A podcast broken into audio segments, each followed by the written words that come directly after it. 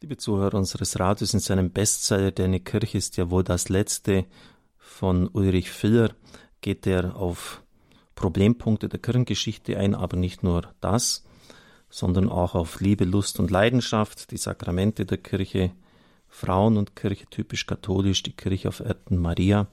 Wir sind beim historischen Teil derzeit noch, haben den Fall Galilei abgeschlossen und gehen jetzt auf die Frage der Sklaverei ein. Sklaverei hat es zu allen Zeiten gegeben, schreibt mein Mitbruder. Und auch wenn sie heute offiziell in der Welt abgeschafft ist, existieren doch moderne Formen weiter, zu denen man zum Beispiel politische Gefangenschaft, Kinderarbeit, Zwangsprostitution, die Rekrutierung von Kindersoldaten sowie Leibeigenschaft und andere Formen der wirtschaftlichen Ausbeutung zählt. Der amerikanische Soziologe und Sklavereiexperte Kevin Bales schätzt, dass heute, das war 2011, mindestens 27 Millionen Menschen in der Sklaverei ähnlichen Verhältnissen leben. Eine unglaubliche Zahl. Es ist unbestritten, dass gerade die katholische Kirche gegen alle Formen von Ausbeutung kämpft. Denken Sie jetzt auch nur an unseren Papst Franziskus. Am 18. April 2008 hielt Papst Benedikt während seines Besuchs bei den Vereinten Nationen eine vielbeachtete Rede über die Menschenrechte, deren, Zitat, vollständige und ungeteilte Beachtung er einforderte. War das aber immer so? Hat die Kirche nicht den Sklavenhandel hingenommen und gefördert? Schließlich wird auch im Neuen Testament keine Kritik daran laut. Ja, das ist richtig, im Neuen Testament wird die Sklaverei der Antike hingenommen. Weder Jesus noch Paulus üben Kritik an der Tatsache der Sklaverei. Auch werden die zum Christentum bekehrten Herren nicht aufgefordert, ihre Sklaven freizulassen. Der Grund dafür liegt in dem neuen Bewusstsein der Christen, die wissen, dass durch die gemeinsame Taufe und das gemeinsame Bekenntnis des Glaubens alle sozialen Unterschiede bedeutungslos geworden sind. Auch wenn hier bereits der Grundsatz der Gleichheit aller Menschen vor Gott aufgestellt wurde, gibt Paulus den christlichen Sklaven, die die Möglichkeit haben, frei zu werden, sogar den Rat darauf zu verzichten.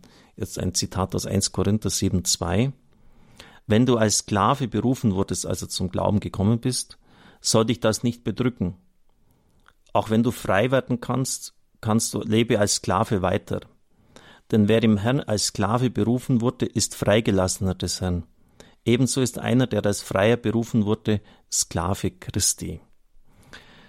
Damit lässt es mein Mitbruder bewenden. Vielleicht hätte man aber schon auch den Brief von Philemon noch nehmen sollen. Das war ein Sklave, der seinem Herrn davon gelaufen ist und der mit Paulus im Gefängnis einsaß. Das ist ein relativ kurzer Brief. Wenn Sie den durchlesen, dann merken Sie, dass die Sklaverei innerlich überwunden worden ist durch das Christentum. Er schickt ihn zu seinem Herrn zurück und schärft ihm ein, dass er ihn anständig zu behandeln hat, ihn, das heißt mein eigenes Herz. Im Grunde genommen hat das Christentum die ständige Gesellschaft der Antike in die Luft gesprengt. Das war damals ja eine sehr ständig gegliederte Gesellschaft. Denken Sie nur an den Unterschied zwischen Römer und Nichtrömer. Der wurde dann in der Rechtsprechung total anders behandelt, wenn er die römische Staatsbürgerschaft hat. Paulus hatte sie ja und er hat dann auch gesagt, ad Tribunal Caesaris do, ich stehe vor dem Tribunal des Kaisers. Er macht ja also von seinem römischen Bürgerrecht Gebrauch und dann musste er eigens von Jerusalem nach Rom überstellt werden, weil einfach die römischen Bürger Bürger erste Klasse waren, die anderen waren zweite Klasse Bürger. Und so hat es einfach hier auch mit Frauen und Männern, das war völlig klar, in einer patriarchalischen Gesellschaft geregelt und natürlich dann auch in Bezug auf Sklaven und Freie. Aber das Christentum hat im Grunde genommen längst auch der Herr selber in seiner Botschaft Feuer an die Lunte gelegt, um dieses System zu überwinden. In der Spätantike, so schreibt Filler weiter, wurde unter dem Einfluss des Christentums die Form der Sklaverei gemildert und es bildete sich vor allem im Norden Europas die Form der Hörigkeit und Leibeigenschaft heraus. Vom 7. bis 9. Jahrhundert wurde von Klöstern und Geistlichen zahlreiche Sklaven freigelassen. Hier wäre auch noch zu erwähnen, dass die Kirchenväter auch hier völlig klar Position bezogen haben. Gibt es viele Briefe und Stellen aufgrund des Mangels an Platzes hat mein Mitbruder Ulrich Filler das weggelassen, die dokumentieren, ähm, dass das eigentlich im Bereich der Kirche das abgeschafft worden ist. Augustinus schreibt an meinen Brief, du weißt, in der Welt gibt es Sklaven, aber bei uns gibt es nur Freigelassene in Christus. Die Kirche setzte sich für die Einschränkung des gewerblichen Sklavenhandels ein, der im frühen Mittelalter vor allem in den Händen der Juden, später auch der Araber lag. Im 13. Jahrhundert entstanden einige Orden zum Loskauf der christlichen Sklaven. Das waren der Orden der Trinitarier und Mercedarier. Das ist eine interessante Geschichte. Also die hatten ein Ordensgelübde zu machen. Man hat sich ja freiwillig diesem Orden angeschlossen äh, mit einem Hauptpunkt in ihrer Spiritualität, sich, für die sich dafür einzusetzen, dass Sklaven freikommen. Wenn das, stand jetzt in dieser Ordensregel, nicht möglich ist, also wenn man durch Geld oder Verhandlung das nicht erreicht, müssen die Mercedari, die Angehörigen des Ordens, ihr eigenes Leben geben für das des Bruders. Also sie haben dann das Joch der Sklaverei auf sich genommen, damit der andere freikommt. Schon heftig. Aber das war Faktum und das hat es damals gegeben. Da übrigens noch ein Fest, oder man kann das auch feine eine Marienmesse, Loskauf der Gefangenen. Bis heute noch. Das hängt damit zusammen. Bis zum Ende des 18. Jahrhunderts war es, abgesehen von kleinen protestantischen Sekten wie den Quäkern, fast ausschließlich die katholische Kirche, die sich für die Rechte der Indianer und der schwarzen Sklaven einsetzte. So gründeten die Jesuiten eine vorbildliche Niederlassung in Paraguay, in der die Menschenrechte der Ureinwohner uneingeschränkt gewahrt wurden. Bemühungen wie diese wurden allerdings oft durch europäische Sklavenjäger zunichte gemacht. Vielleicht haben Sie den Film Mission gesehen.